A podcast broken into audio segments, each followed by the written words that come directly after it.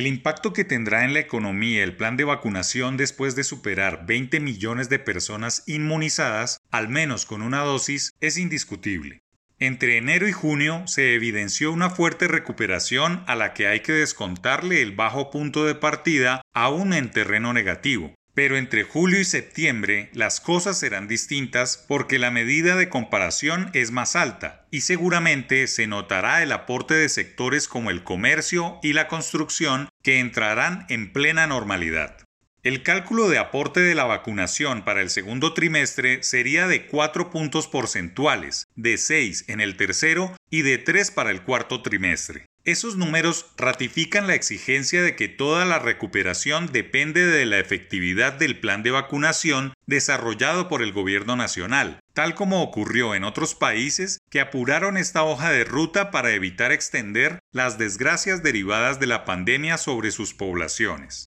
Es un hecho indiscutible que la ola de protestas suscitadas en Colombia desde mayo pasado, acompañadas de bloqueos y vandalismo, tienen raíces profundas en la pobreza, el desempleo y la generalizada falta de oportunidades, especialmente para los jóvenes en ciudades con problemas sociales crónicos como Cali, Buenaventura y Popayán. La Oficina de Investigaciones Económicas de Corficolombiana, por ejemplo, apunta a que existe una relación positiva entre el rebote de la actividad económica y las vacunas aplicadas en cada país. En otras palabras, los países que en el primer trimestre vacunaron más rápido a su población tuvieron en promedio una mayor velocidad de recuperación de sus economías. La comparación hecha por la entidad de las estrategias de vacunación en casi 60 países evidencia que cuando se aumenta 1% en la aplicación de dosis por cada 100 habitantes, habrá un incremento de 0,12 puntos porcentuales en la tasa de crecimiento trimestral del PIB, ratificando la crítica de que los gobiernos tenían que centrarse en la vacunación masiva como herramienta económica.